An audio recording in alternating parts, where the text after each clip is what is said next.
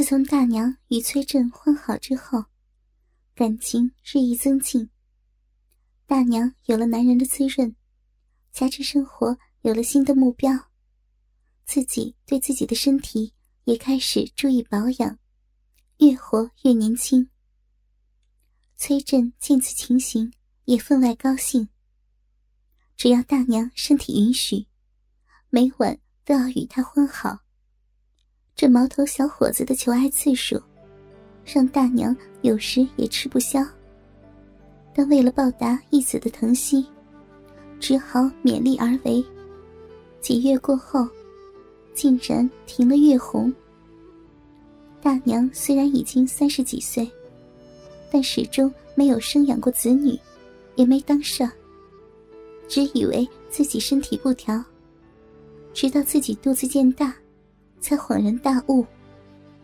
可山寨中的老寨主早已归西，大娘早成为寡妇。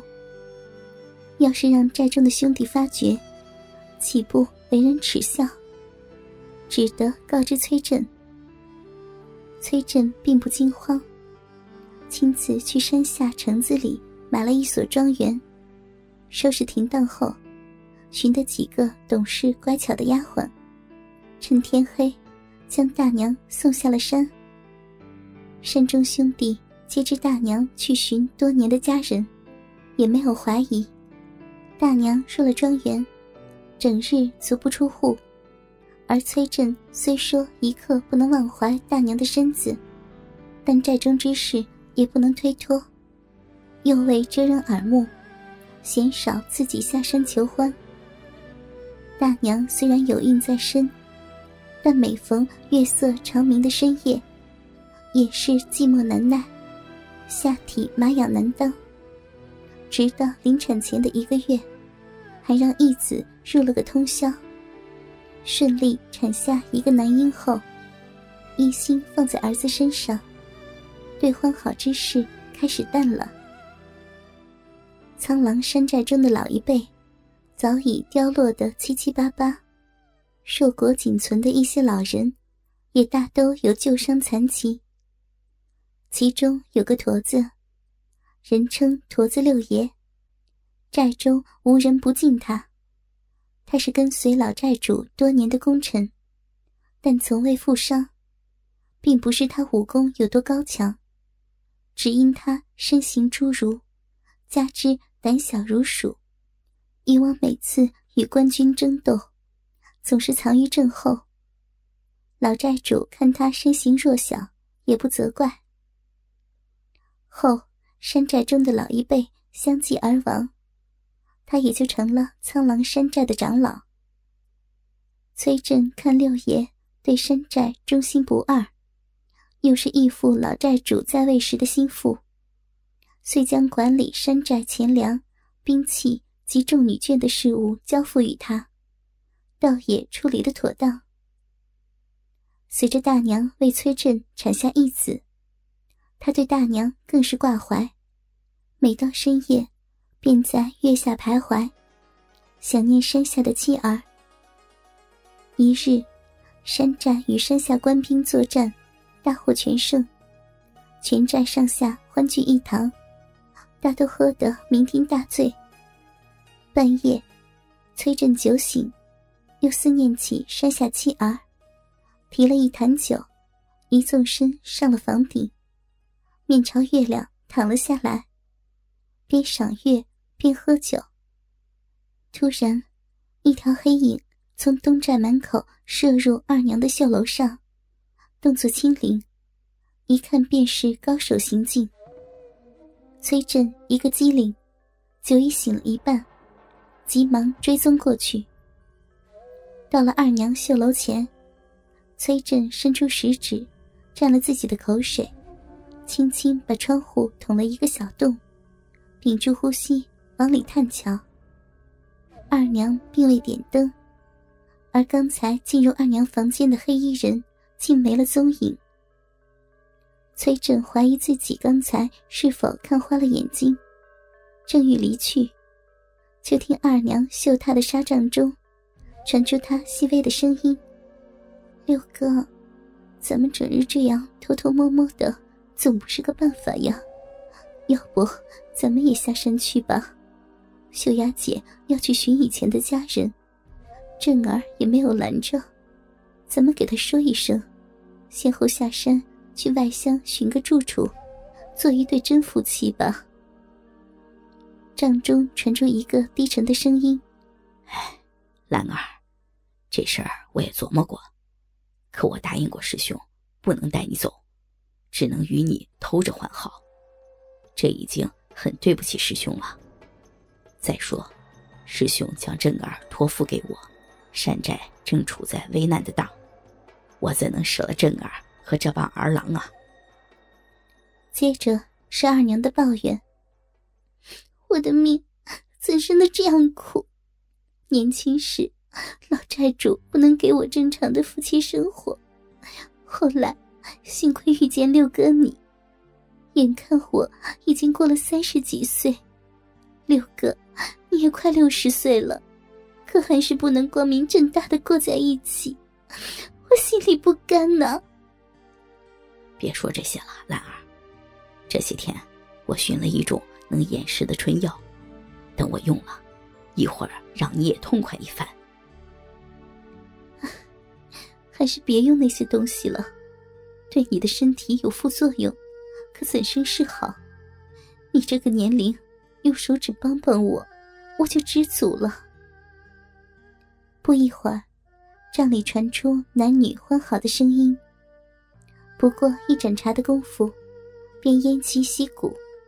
接着是二娘的声音：“没事的，六哥，这次已经不短了。”你接着用手指帮帮我吧，我还差一点就能丢身子了。”驼子六无精打采的说道。“不服老是不行了，本想给你也痛快一番的，可我这不中用的身体，真是委屈了我的兰儿了。”接着，帐中传出二娘的呻吟声，良久才消停。崔振一肚子火。但一想到驼子六竟然深藏不露，还是义父的师弟，也没有把握能一举将他拿下，只得施展轻身术，回到了房中。不几日，崔振去城中打探消息，顺道去见了大娘一面，不免跟大娘欢好一番。大娘生过孩子后。浪逼宽松了不少，崔振可以肆无忌惮的抽插了。直操的大娘丢了数次，奶子中的奶水也被他抓得乱飞。待到崔振要回山寨时，大娘赤身裸体的抱住他，不肯放手。崔振只好好言相劝，一切以儿子为重。大娘这才依依不舍的与他告别，在城中华佗楼买了一些寨中常用的金疮药后，正欲离去，听得药房后面有人大声吵嚷，似是一妇女来找掌柜的麻烦。掌柜的并不容让，双方争执不休。崔振迈步走进后堂，见是一个双十年华的妇女。带了几名家丁模样的人，穿白带素的，与药店掌柜争执不下。崔振问药店的一名小厮，是何原因？小厮哪肯理他。崔振伸出右手，在小厮的肩头一捏，那小厮痛得浑身大摆，只得实话相告。原来，这少妇的相公，是本地的一个员外爷。员外的原配不能生育，所以膝下无子。直到原配病故，员外才娶二房，便是这个少妇。虽然心妻娇媚，可是员外年事已高，对于房事也是心有余力不足。这少妇不知从哪觅得壮阳之法，前来华佗楼拿药，回去给员外服了。不想，员外昨晚竟在床上死去。少妇认为是华佗楼的药材所致，遂领了家奴讨回公道。崔振与华佗楼的掌柜是老相识，牵过掌柜的一旁问话。掌柜的满脸委屈的解释：“你当这妇人是什么好鸟啊？她以前是柳叶楼的娼妇，昨天她来拿的确实是壮阳药，可这药吃多了，便会让人在快乐中死去。这荡妇怎生不知？她定是图老员外家的家产。”好贴补那些小白脸儿。崔振不想多事，问掌柜的：“那是何种春药啊？有如此威力？你莫欺骗于我。”掌柜的冲他诡异的一笑：“突击散，你若使用，可莫过量。”崔振不好意思的一笑，谢过掌柜的，去了别家药店，寻得三包突击散，回了山寨。当夜叫了驼子六来饮酒谈事。席间，将突击散混入驼子六的碗中，混着酒送了下去。酒席散罢，崔振将驼子六送回房间。当下换了夜行衣，直奔二娘的绣楼。在窗户外，选个可纵观屋内全局的位置，猫了起来。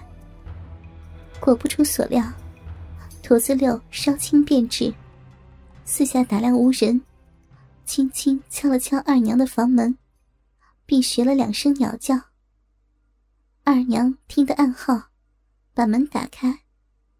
驼子六一进门，便笑逐颜开的对二娘说：“兰儿妹子，今天我好像年轻了，鸡巴自己就抬头了。”二娘用手一搭驼子六的下身，随即把手缩了回来。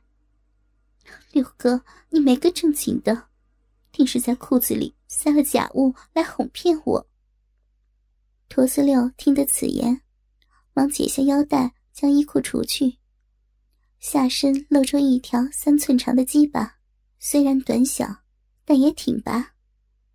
你看，他已经等不及了，好妹妹。你且让我赶紧入一回，咱们也好都痛快一番。话语间，欲火已经炽烈。